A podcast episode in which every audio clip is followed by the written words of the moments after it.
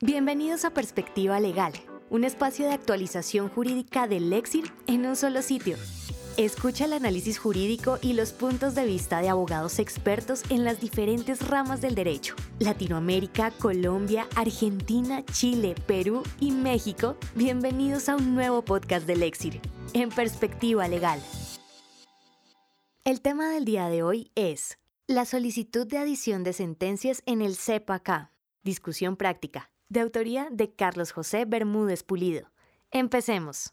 Estamos condenados a presentar las referidas solicitudes de adición en el término de tres días después de notificada la providencia.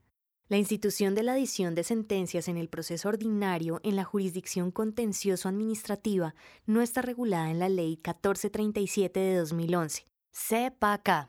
Por lo anterior, en virtud del artículo 306 del CEPAK, es menester aplicar lo preceptuado en el Código de Procedimiento Civil CPC, hoy Código General del Proceso, CGP. Al respecto, al artículo 287 del CGP dispone que la solicitud de adición debe ser presentada dentro del término de ejecutoria de la providencia sobre la cual versa la petición, en el CGP, las sentencias que se profieren por fuera de audiencia podrán recurrirse en el acto de su notificación personal o por escrito dentro de los tres días siguientes a su notificación. Así, en este estatuto procesal, las providencias se entienden ejecutoriadas, entre otros eventos, tres días después de notificadas. Artículo 302. Por su parte, en la jurisdicción de lo contencioso administrativo, procesos ordinarios, el recurso de apelación de la sentencia deberá interponerse y sustentarse ante la autoridad que profirió la providencia, dentro de los 10 días siguientes a su notificación.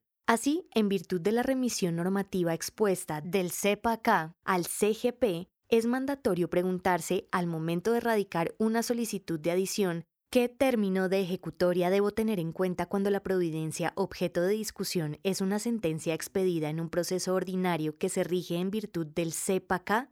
Aunque la pregunta parece sencilla, lo cierto es que en la práctica aún se generan múltiples discusiones y además la respuesta a este interrogante puede ser la diferencia entre presentar una solicitud extemporánea o una oportuna. Para algunos, como es el caso de la sección tercera, subsección A del Consejo de Estado, auto del 22 de noviembre de 2021, el término de ejecutoria aplicable es el contenido en el CPC, hoy CGP, razón por la cual la solicitud de adición deberá radicarse dentro de los tres días siguientes a la notificación de la sentencia. Para otros, como lo es la sección segunda del Consejo de Estado, auto del 12 de abril 2018, parecería que el término para presentar la solicitud de adición de una sentencia expedida en el marco de un proceso ordinario regido por el CEPA-K es de 10 días siguientes a su notificación. La diferencia entre una y otra posición es abismal. Lo cierto es que la remisión normativa dispuesta en el artículo 306 del CEPA-K es clara en precisar que en los aspectos no contemplados en ese estatuto procesal se seguirá el CGP, en lo que sea compatible con la naturaleza de los procesos y actuaciones que correspondan a la jurisdicción de lo contencioso administrativo. En consecuencia, resulta a todas luces incompatible entender que el término de ejecutoria aplicable para interponer una solicitud de adición de sentencias expedidas en el marco del CEPA-K es de tres días, cuando el propio CEPA-K dispone un término especial de apelación de esas providencias correspondiente a diez días.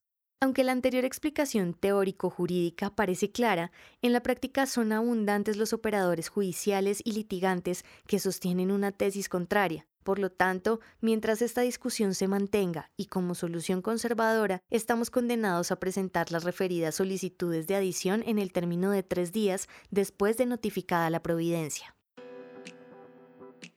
Carlos José Bermúdez Pulido es abogado de la Pontificia Universidad Javeriana y especialista en Derecho Comercial de la misma universidad, especialista en gestión pública e instituciones administrativas de la Universidad de los Andes. En desarrollo de su práctica profesional ha trabajado en procesos litigiosos en materia de protección al consumidor, constitucional, competencia, contratación estatal e infraestructura, así como consultoría en temas de derecho de la competencia comercial, constitucional, administrativo, contratación estatal, entre otros.